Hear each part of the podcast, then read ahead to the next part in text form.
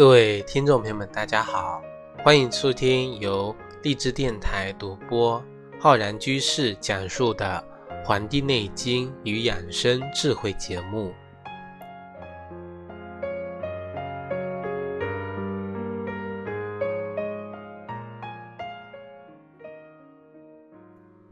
上一期节目啊，我跟大家分享过，我们说痰多啊、咳嗽。那么一个话题，那么我们上一次节目呢，专门给大家探讨的是这个咳嗽的这个形成的原因，以及我们日常生活中预防和治疗咳嗽的一些方法。那么本期节目呢，啊，很多听众朋友啊就问我这个啊咳嗽，但是痰又很多，我们该如何解决呢？但是我们相信啊，很多不少的听众朋友可能日常生活中你有感冒的经历啊。但是我们知道，感冒怕的呢不是这种打喷嚏，也不是这个流鼻涕，而是呢表现出这种咳咳嗽啊痰多的这种表现。所以说啊，我们咳嗽严重了，会引发这个哮喘、肺炎，久而久之呢会转化成这个老的这个慢性支啊和这个肺气肿这些的情况。所以说。我们今天呢，有必要跟大家啊来谈一谈这个有痰的这种咳嗽啊，跟大家更详细的来学习我们这个痰的这一块的知识。我们中医呢有一句话叫做“肺为储痰之器，脾为生痰之源”。这句话是什么意思呢？就是说啊，我们的肺呀是。储藏痰的一个器皿，肺呢只是痰它存在的一个地方罢了。那么真正的生痰的地方，它的源头是哪里呢？是我们的脾啊，因为我们的脾啊，它主管了我们人体的水谷精微的运化，主管了我们水液的运化。一旦我们的脾呢，它的功能衰退了，它的这个水液。以及我们的饮食精微呀，就会聚而生痰啊，聚而生痰。那么在我们的五行学说中呢，肺与脾的关系是啊，金与土的关系啊，金与土，土能生金，这个是我们五行的深刻的道理。脾土的功能如果越强健，那么肺的功能呢，自然也会非常强壮。因此啊，我们的脾气充足了，我们的肺气呢才会充足。我们的肺气充足啊，人就不容易生病感冒。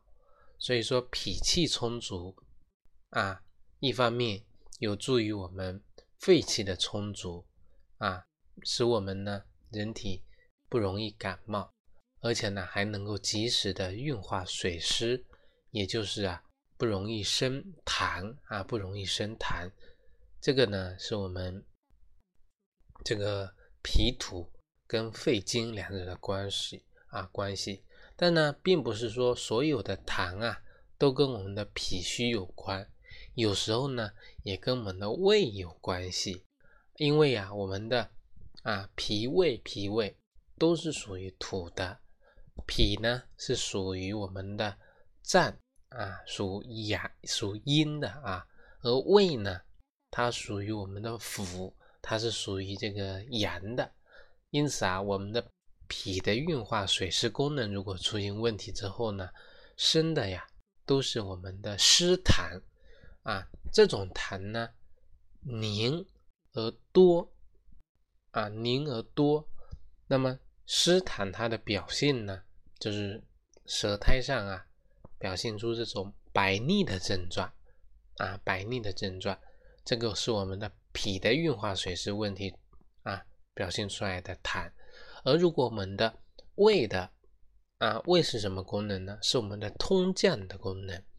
啊。胃的通降功能如果出现问题之后呢，我们生的呀不是湿痰，而是啊热痰啊热痰。那么痰的种类呢，我会在接下来跟大家介绍的。啊，那么胃的这种产生的热痰啊，那么舌苔上表现出来是一种黄厚啊，黄而且厚啊，所以说如何区分是脾的问题还是胃的问题呢？可以在我们的舌苔上，舌苔上呢找答案，也可以呢在我们的痰的这个啊这个性质上面呢找这个答案，找答案。同时呢，我们的肝气呀啊也会影响到我们的肺啊，出现这种生痰啊、咳嗽这种问题。但是呢，这种痰往往是黄而粘稠啊，粘稠，同时呢伴有脾气暴躁。脾气暴躁，容易呢发怒，这个在我们中医学中有一个术语叫做啊肝木醒经啊肝木醒经，这个醒呢就是我们的刑法的刑啊刑法的刑，也就是因为肝木啊肝气实啊太这个克制了我们的这个啊精了啊，本来说是啊。这个金可木，但是呢，由于这个木啊太这个强了啊，反而呢这个反过来辱了我们的这个金，所以说我们称之为啊那个肝木行金。所以说这类人呢脾气暴躁，容易发怒啊，形容的是这一类。所以说我们刚才跟大家介绍了啊出产生这个痰的这些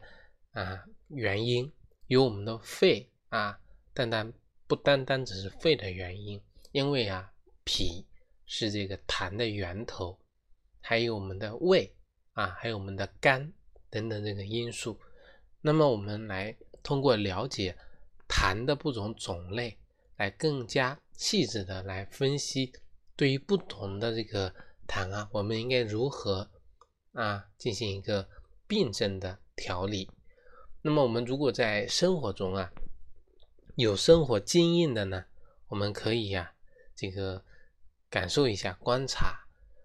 发现这个痰呢，它有不同的这个颜色，那么也有不同的形状啊形态。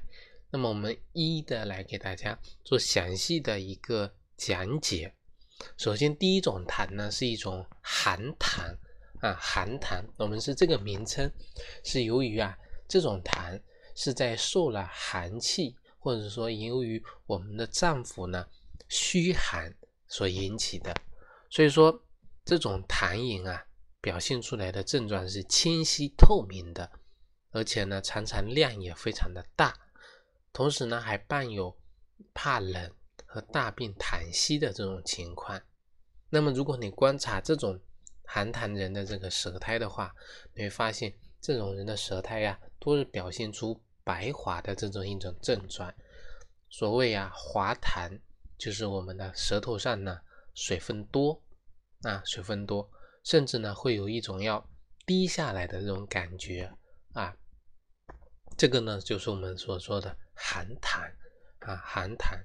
第二种呢是我们的热痰啊，我们刚才提提到了这个我们的胃啊。由于胃的问题而产生这个热痰，这种痰呢，表现出来的是往往是黄而稠啊，黄而稠，而且割起来呢很费力啊，很难咳。往往呢是我们病人啊，同时伴有脾气暴躁啊，口口气比较重，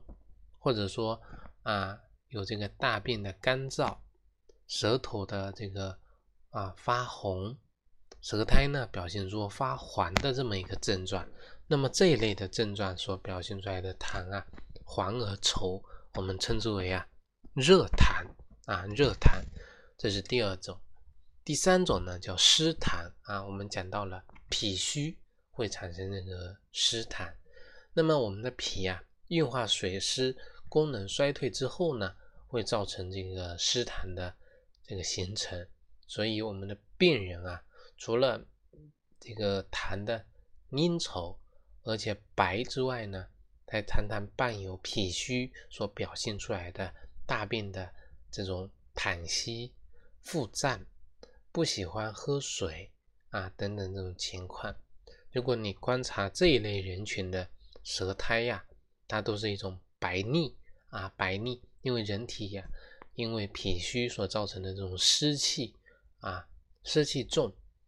舌苔呢白腻，而且舌头胖大，甚至啊有这个齿痕啊。我们一般分析一个人有齿痕的一个原因，就是人体体内呢有这个湿气啊，有湿气。这个是我们讲的啊第三个第三个类型。第四个类型呢是我们的燥痰啊，燥痰这种痰呢，可能是因为我们感受到了秋季的这种燥邪，也可能是因为自身津液不足所导致的啊。因为这种痰往往表现出结块，而且呢干燥粘稠、色黄，非常难咳出来，而且呢伴有啊口鼻咽喉的这种。干燥，舌头呢很干，观察他的舌苔呀，啊也是比较少的啊，舌苔很少，这个呢就是我们提到的燥痰的表现。那么我们介绍完了不同痰的起因啊，它的状态以及人体的一些啊表现，那么我们对于不同的痰的这个形成。我们应该如何的进行一个调养呢？啊，如何调养呢？我们呢也按照这种不同的痰的类型啊，给大家来做一个讲解。比如说，我们出现的是这种寒痰，寒者要什么？热之。所以说，我们对于寒痰的这个表现呢，我们首重的一个字就是温啊。所以在饮食上要禁忌一些。生冷的、寒冷的啊，这些食物，在衣着上呢，要这个保暖啊，衣着呢要厚、要温，而且因为我们说这个寒痰主要是表现出这个受寒了啊，所以说要驱寒，要驱寒。如果寒痰表现出咳嗽啊、咳喘啊，又有这种恶寒、怕冷、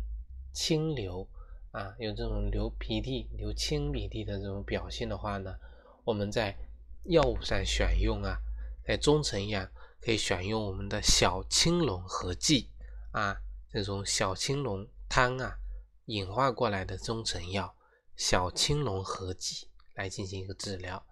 那么我们在日常的这种预防上呢，可以呀吃一些生姜或者干姜啊，饮食中啊，因为喝一些这个。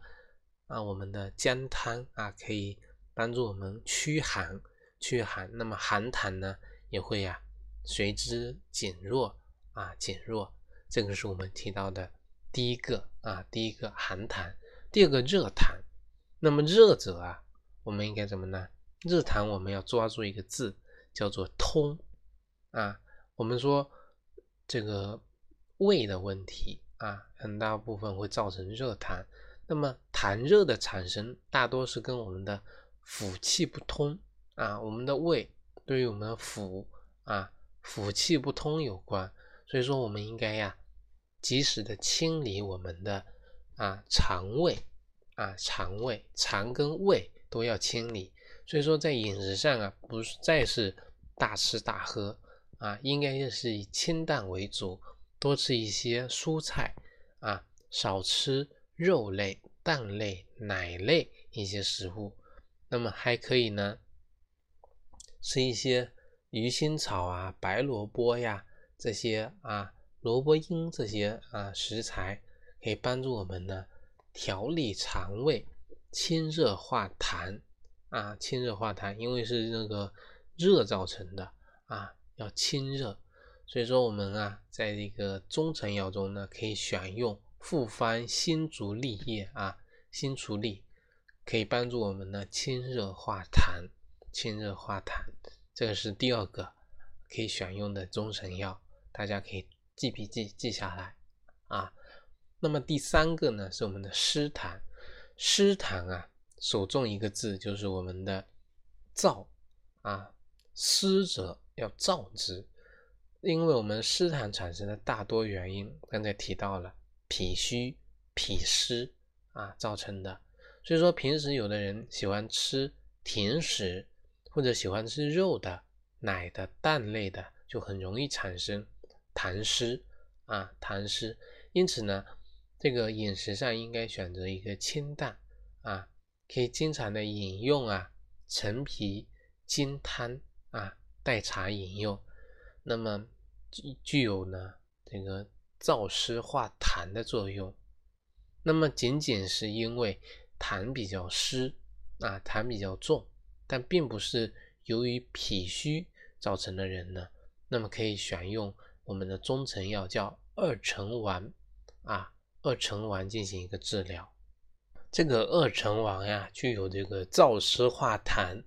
理气和胃的效果啊，在我们生活中呢，可以起到这个肠胃的清道夫的这么一个作用。所以说可以选用这个二陈丸进行一个治疗。如果呢，同时还伴有啊这个腹胀啊、大便溏稀、少气乏力这样的脾虚的症状呢，那这个就是由于脾虚所造成的一个痰湿啊。我们可以选用香砂六君啊六君丸来进行一个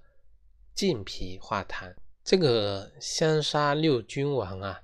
啊，顾名思义，它不是我们之前提到这个以熟入药中提到的这个朱砂。这个香砂呢，指的是我们的木香的香跟砂仁的这个砂啊，所以说是这两类啊，拌在我们这个药物里面的啊，六君丸六种药材，这个是治疗我们因为脾虚所造成的这个痰湿。啊，脾虚，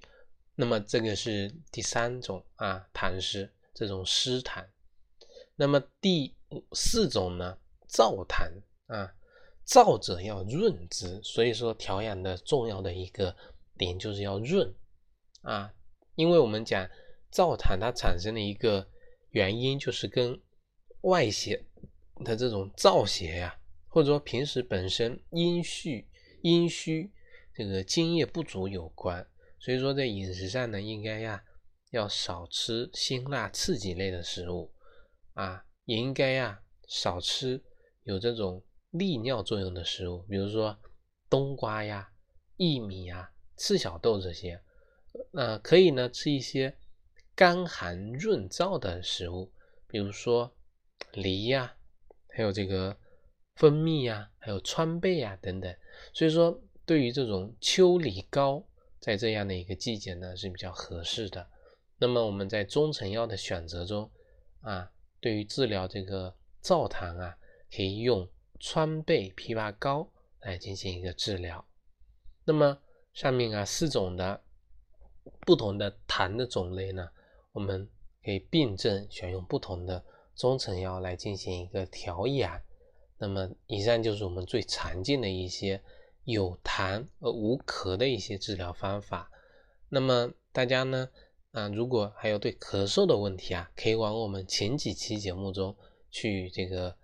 啊收听我们的节目来学习咳嗽的一些治疗的方法。那么除此之外啊，如果大家还啊遇到了像这种咳嗽伴有高热的情况呢，那么最好啊就选择去医院去就诊，以免呢。单病耽误了这个病情，在生病期间的一些饮食调理呀，也可以啊参考我们啊所提到的这些内容啊进行。那么最好呢要遵医嘱啊遵医嘱。那么本期的关于这个啊咳嗽痰多的这个话题呢，就跟大家呀分享到这里。感谢大家的收听学习，也欢迎大家呢订阅我们的。微信公众号和养生交流群，我在网易云课堂啊也开播了中医基础理论的系列课程，也欢迎大家呢去学习。咱们下期再会。